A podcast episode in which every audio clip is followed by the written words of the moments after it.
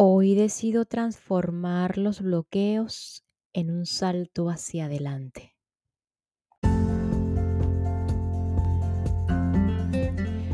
A medida que vamos decidiendo por conectar con el maestro interno, que todos, absolutamente todos en esta experiencia humana podemos hacer, podemos conectar eh, vamos descifrando la función al mismo tiempo em, en la conexión, la función que tenemos como maestros, como maestros de la vida y es sin duda la transformación. Y es así como la aventura más grande en esta experiencia consiste en atravesar un bloqueo conscientemente, que puede ser considerado como un riesgo para este mundo. Sí, ya que no hay aparente garantía de que ese bloqueo se convierta en un avance. Sí se convierten, dicen los maestros, pero al mismo tiempo no lo pueden garantizar, porque tenemos que vivir individualmente la experiencia, eh, la decisión. Todos absolutamente todos estos bloqueos es tal como otro universo dentro de cada uno de nosotros que lo hemos venido arrastrando por siglos y literalmente es un caos total. Cuando decidimos conscientemente transformar este caos, estamos decidiendo por la integración que mencionaba en episodios anteriores estamos decidiendo por la maestría interna. Algunos maestros revelan que atravesar el caos, los bloqueos y ese universo denso y pesado ancestral, repetitivo, em, que no nos ha venido funcionando hacia la conexión con la maestría interna, hacia la felicidad o hacia la paz interior, eh, es a lo que llaman atravesar la noche oscura del alma. Y para esto, además de decir o de decidir, perdón, en este caso conscientemente, tenemos que meditarlo, lograr conectar en ese estado eh, de quietud, calma y serenidad, permanecer equilibrados, disciplinados y alertas. Es un total entrenamiento, yo lo diría un entrenamiento mental. Y una vez estar allí, en la transformación, en esa noche oscura, podemos ver el amanecer, metafóricamente hablando. Esta noche oscura puede ser también llamada como, como en palabras, un basta ya, me rindo también. Y cuando esto, em, cuando está allí, cuando está ese me rindo o cuando ya consideramos que estamos en ese estado de, mira, basta ya, me rindo, la vida no tiene por qué ser así, eh, pues la invitación es a permitir tomar, permitirnos tomar el riesgo de romper esos viejos moldes, de romper ese universo ancestral, ese caos ancestral y pues todas esas limitaciones que han estado impidiendo que fluya la energía vital de la experiencia como tal. Y es un gran paso adelante en nuestras vidas, que sin duda es una recarga de vitalidad y poder que es útil, como ya lo he mencionado antes, para esta vitalidad y poder es útil para poder experimentarnos como humanos. Y bueno, con esta introducción continuamos aquí en una nueva tierra de Eckhart Tolle hoy específicamente iniciar el capítulo 8 llamado El descubrimiento del espacio interior. Todo lo que tiene que ver con la conciencia del objeto, la conciencia del espacio, em, lo que es el pensamiento, cómo estar por encima o por arriba de, del pensamiento, cómo elevarnos por encima de los pensamientos.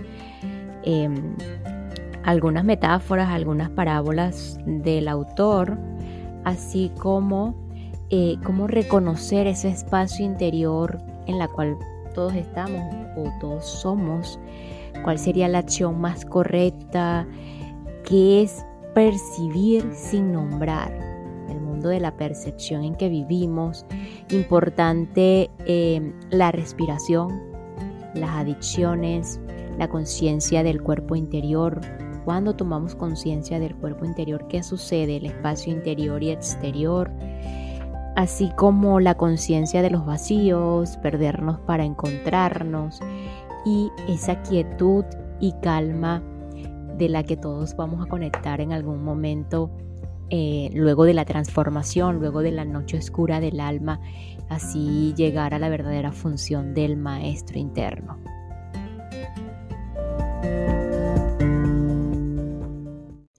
Capítulo 8. El descubrimiento del espacio interior. Un antiguo relato sufi dice que vivía en algún país del Medio Oriente un rey cuya existencia oscilaba permanentemente entre la felicidad y el abatimiento. Se enojaba o reaccionaba intensamente frente a la más mínima cosa, y su felicidad se convertía rápidamente en desilusión y desesperación. Llegó el día en que el rey se cansó finalmente de sí mismo y de la vida y comenzó a buscar una salida. Hizo llamar a un sabio que habitaba en su reino y que tenía fama de iluminado. Cuando se presentó el sabio, el rey le dijo, Deseo ser como tú. ¿Podrías darme algo que traiga equilibrio, serenidad y sabiduría a mi vida? Te pagaré lo que pidas. A lo que el sabio respondió, es probable que pueda ayudarte, pero el precio es tan alto que no sería suficiente todo tu reino para pagar por él. Por tanto, te haré un regalo, siempre y cuando te hagas digno de él. El rey prometió que así sería y el sabio se fue. A las pocas semanas regresó y le entregó al rey un cofre de jade tallado. Al abrirlo, el rey encontró solamente un anillo de oro en el cual había grabadas unas letras. La inscripción decía, también esto pasará. ¿Qué significa esto? preguntó el rey. Y el sabio le dijo, lleva siempre este anillo y antes de que califiques de bueno o malo cualquier acontecimiento, toca el anillo y lee la inscripción. De esa forma estarás siempre en paz. También esto pasará. ¿Qué hay en estas palabras tan sencillas que las hace tan poderosas? A primera vista parecería que sirvieran para darnos consuelo en situaciones difíciles y que también podrían privarnos de los goces de la vida. No seas demasiado feliz, porque esa felicidad no durará. Eso pareciera decir en una situación percibida como buena. El enorme significado de estas palabras se aclara cuando las consideramos en el contexto de otras dos historias mencionadas anteriormente. La historia del maestro Zen, cuya respuesta a todo era la misma. ¿De veras? Muestra el bien que recibimos cuando no oponemos resistencia interiormente a los sucesos, es decir, cuando somos uno con lo que nos sucede. La historia del hombre que siempre comentaba lacónicamente quizás ilustra la sabiduría de no juzgar y la historia del anillo apunta hacia la realidad de la temporalidad que una vez que la reconocemos nos lleva al desapego. No resistirnos, no juzgar y no apegarnos son los tres secretos de la verdadera libertad y de una vida iluminada. La inscripción del anillo no nos dice que no disfrutemos las cosas buenas de la vida y tampoco es un consuelo para los momentos de sufrimiento.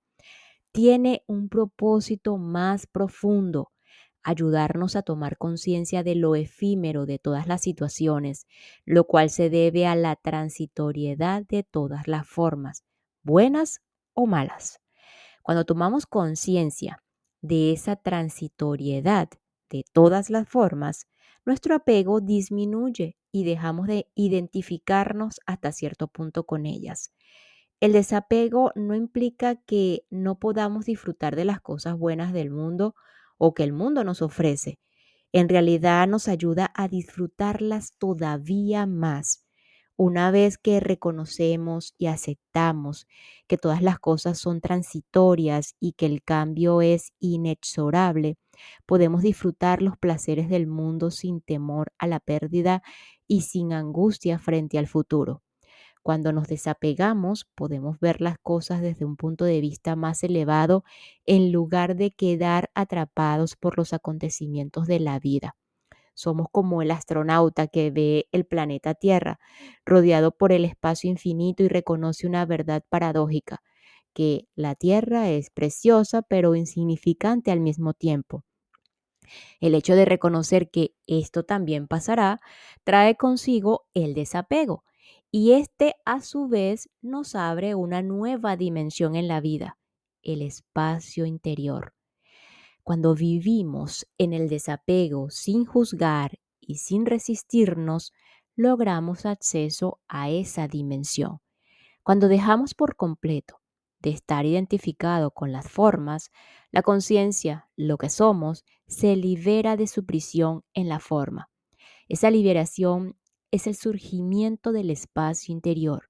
Se presenta como una quietud, una paz sutil en el fondo de nuestro ser, hasta en presencia de algo aparentemente malo.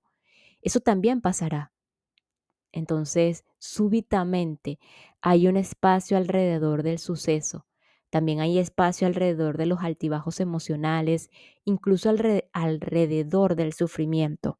Y por encima de todo, hay espacio entre los pensamientos y desde ese espacio emana una paz que no es de este mundo, porque este mundo es forma y la paz es espacio, es la paz de Dios.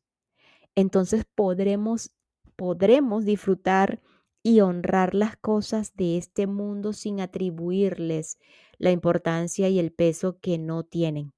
Podremos participar en la danza de la creación y llevar una vida activa sin apegarnos a los resultados y sin imponer exigencias exageradas al mundo.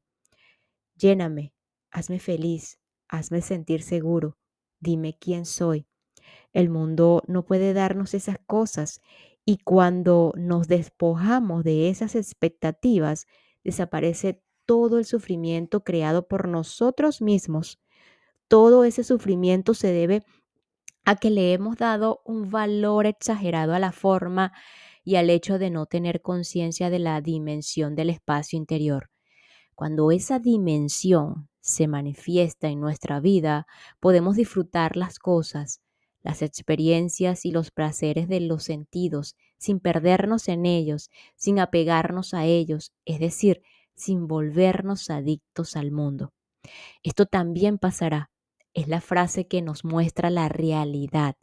Al señalar la temporalidad de, todas las formas, señala por ende hacia lo eterno. Solamente lo eterno de nosotros puede reconocer la temporalidad de lo temporal. Cuando se pierde la dimensión del espacio o cuando no la reconocemos, las cosas del mundo adquieren una importancia absoluta, una seriedad y un peso que realmente no tienen cuando no vemos el mundo desde la perspectiva de lo informe, se convierte en un lugar amenazador y en últimas en un lugar de desesperación. El profeta del Antiguo Testamento debió sentirlo así cuando escribió, se cansarán de hablar y no podrán decir más, pero no se sacia el ojo de ver ni el oído de oír. La conciencia del objeto y la conciencia del espacio. La vida de la mayoría de las personas está atestada de cosas, cosas materiales, cosas por hacer, cosas en qué pensar. Es una vida parecida a la historia de la humanidad, la cual Winston Churchill definió diciendo una maldita cosa tras otra. Sus mentes están arrestadas de pensamientos que se suceden unas tras otro sin parar. Esa es la dimensión de la conciencia del objeto, la cual constituye la realidad predominante de muchas personas y es la causante de tanto desequilibrio. A fin de que la cordura reine nuevamente en nuestro planeta, debemos equilibrar la conciencia del objeto con la conciencia del espacio. El surgimiento de la conciencia del espacio es la etapa siguiente en la evolución de la humanidad. Tener conciencia del espacio significa que, además de tener conciencia de las cosas, que siempre se reducen a las percepciones sensoriales, los pensamientos y las emociones, hay un estado de alerta subyacente. Ese estado de alerta implica que no solamente somos conscientes de las cosas, los objetos, sino también del hecho de ser conscientes. Es eso que percibimos como una quietud despierta en el fondo mientras las cosas suceden en primer plano. Es una dimensión que está presente en todos nosotros, pero que pasa inadvertida para la mayoría de las personas. Algunas veces la, la señalo cuando pregunto, ¿puede sentir su propia presencia? La conciencia del espacio representa no solamente la liberación del ego, sino también del materialismo y la materialidad. Es la dimensión espiritual, la única capaz de imprimir trascendencia y un verdadero significado a este mundo. La razón verdadera por la cual nos molestamos ante una situación, una persona o un suceso no está la persona, no está en la persona, la situación o el suceso, sino en haber perdido la perspectiva verdadera que solamente el espacio nos puede proporcionar. Quedamos atrapados en la conciencia del objeto y perdemos de vista el espacio interior atemporal de la conciencia misma. Cuando utilizamos como guía la frase también pasará o también esto pasará, recuperamos la conciencia de esa dimensión interior. Otra frase que nos señala la verdad interior es la siguiente. Nunca estoy disgustado por la razón que creo. Caer por debajo del pensamiento para elevarnos por encima de él. Cuando estamos muy cansados, generalmente entramos en un estado de mayor reposo y tranquilidad de lo normal. Esto se debe a que los pensamientos se aquietan y dejamos de recordar ese yo problemático fabricado por la mente. Avanzamos hacia el sueño, el alcohol y ciertas drogas, siempre y cuando no activen el cuerpo del dolor, nos hacen sentir más relajados, despreocupados y quizá más llenos de vida durante un tiempo. Podemos comenzar a cantar y a bailar manifestando esas expresiones características de la alegría de vivir desde tiempos remotos. Al aligerarse el peso de la mente, podemos vislumbrar la alegría de ser. Quizás esta es la razón por la cual se habla de bebidas espirituosas, pero el precio es elevado, la inconsciencia. En lugar de elevarnos por encima del pensamiento, caemos por debajo de él. Con unos tragos de más, retrocedemos al reino vegetal. La conciencia del espacio no tiene nada que ver con las, las lagunas mentales, aunque los dos estados tienen en común el hecho de estar más allá del pensamiento. Hay una diferencia fundamental entre los dos. En el primero, nos elevamos por encima del pensamiento, mientras que en el segundo, caemos por debajo de él.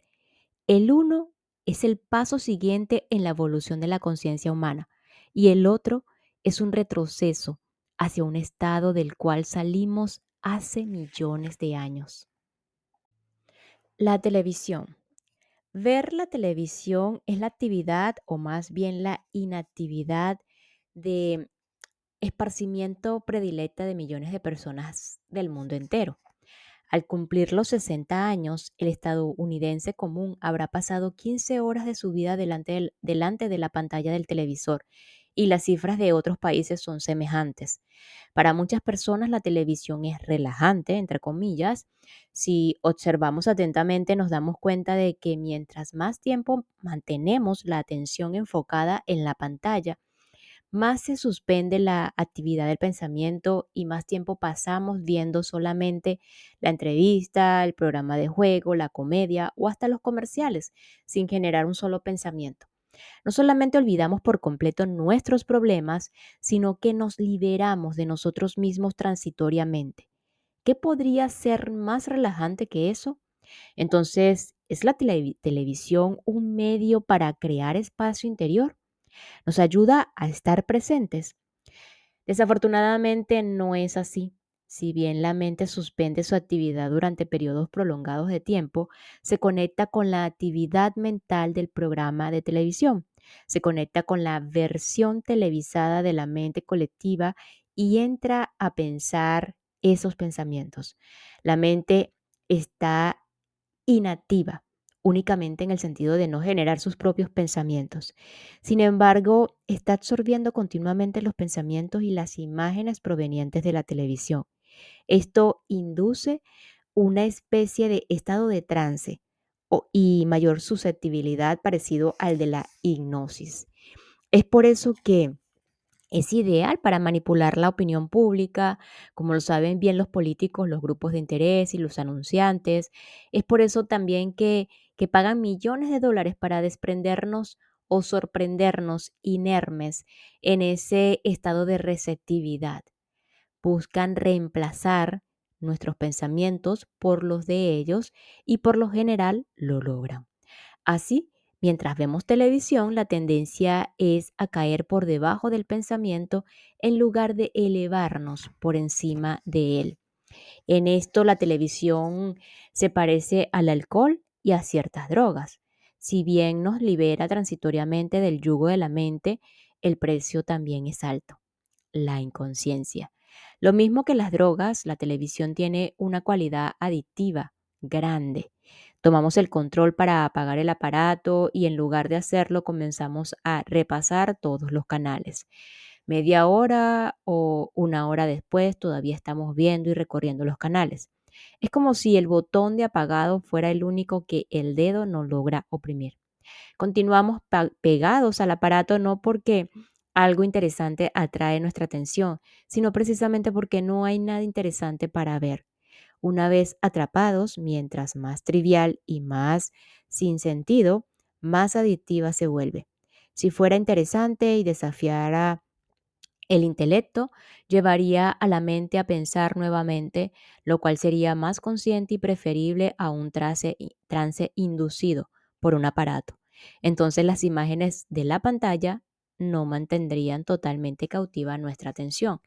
Si el contenido del programa es de cierta calidad, puede contrarrestar hasta cierto punto o incluso deshacer el efecto adormecedor del medio de la televisión.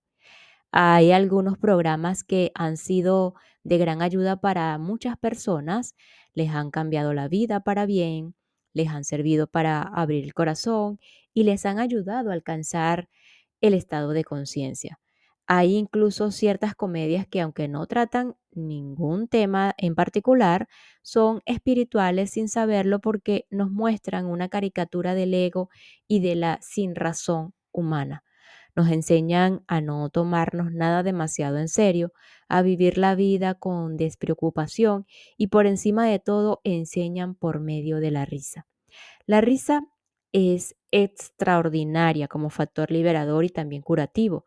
Sin embargo, en la mayoría de los casos la televisión continúa bajo el control de personas totalmente sometidas al ego, de tal manera que continuamos bajo el control de esa segunda intención de adormecernos, es decir, de sumirnos en la inconsciencia.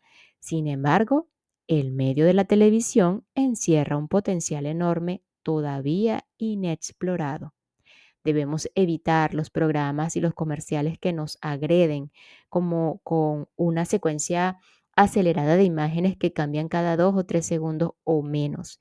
El exceso de televisión y de esos programas en particular es el causante en gran medida del trastorno del déficit de atención, una disfunción mental que afecta a millones de niños del mundo entero. Esos periodos breves de atención se traducen en percepciones y relaciones vacuas e insatisfactorias. Todo lo que hagamos estando en ese estado carece de calidad porque la calidad requiere atención. Ver la televisión con frecuencia y por periodos prolongados no solamente nos sume en un estado de inconsciencia, sino que nos induce a la pasividad y nos agota la energía. Por consiguiente, en lugar de ver cualquier cosa, elija los programas que desee ver. Cada vez que recuerde, sienta la vida dentro de su cuerpo mientras está frente a la pantalla. Tome conciencia de su respiración periódicamente, aparte los ojos de la pantalla a intervalos regulares para que ésta no se apodere por completo de su sentido de la vista. No suba el volumen más de lo, de lo necesario para que la televisión no se apodere de su sentido de la audición. Oprima el botón de silenciar el aparato durante los comerciales. Asegúrese de no dormirse inmediatamente después del apagar o peor aún, de quedarse dormido con el televisor encendido. Y nos despedimos con lo siguiente, una frase que señala la verdad interior. Nunca estamos disgustados por la razón que creemos. Nos escuchamos en el próximo episodio para continuar con una nueva tierra, un despertar al propósito de tu vida, una herramienta más para conectar con la verdadera función del maestro interno, la transformación. Gracias, gracias, gracias.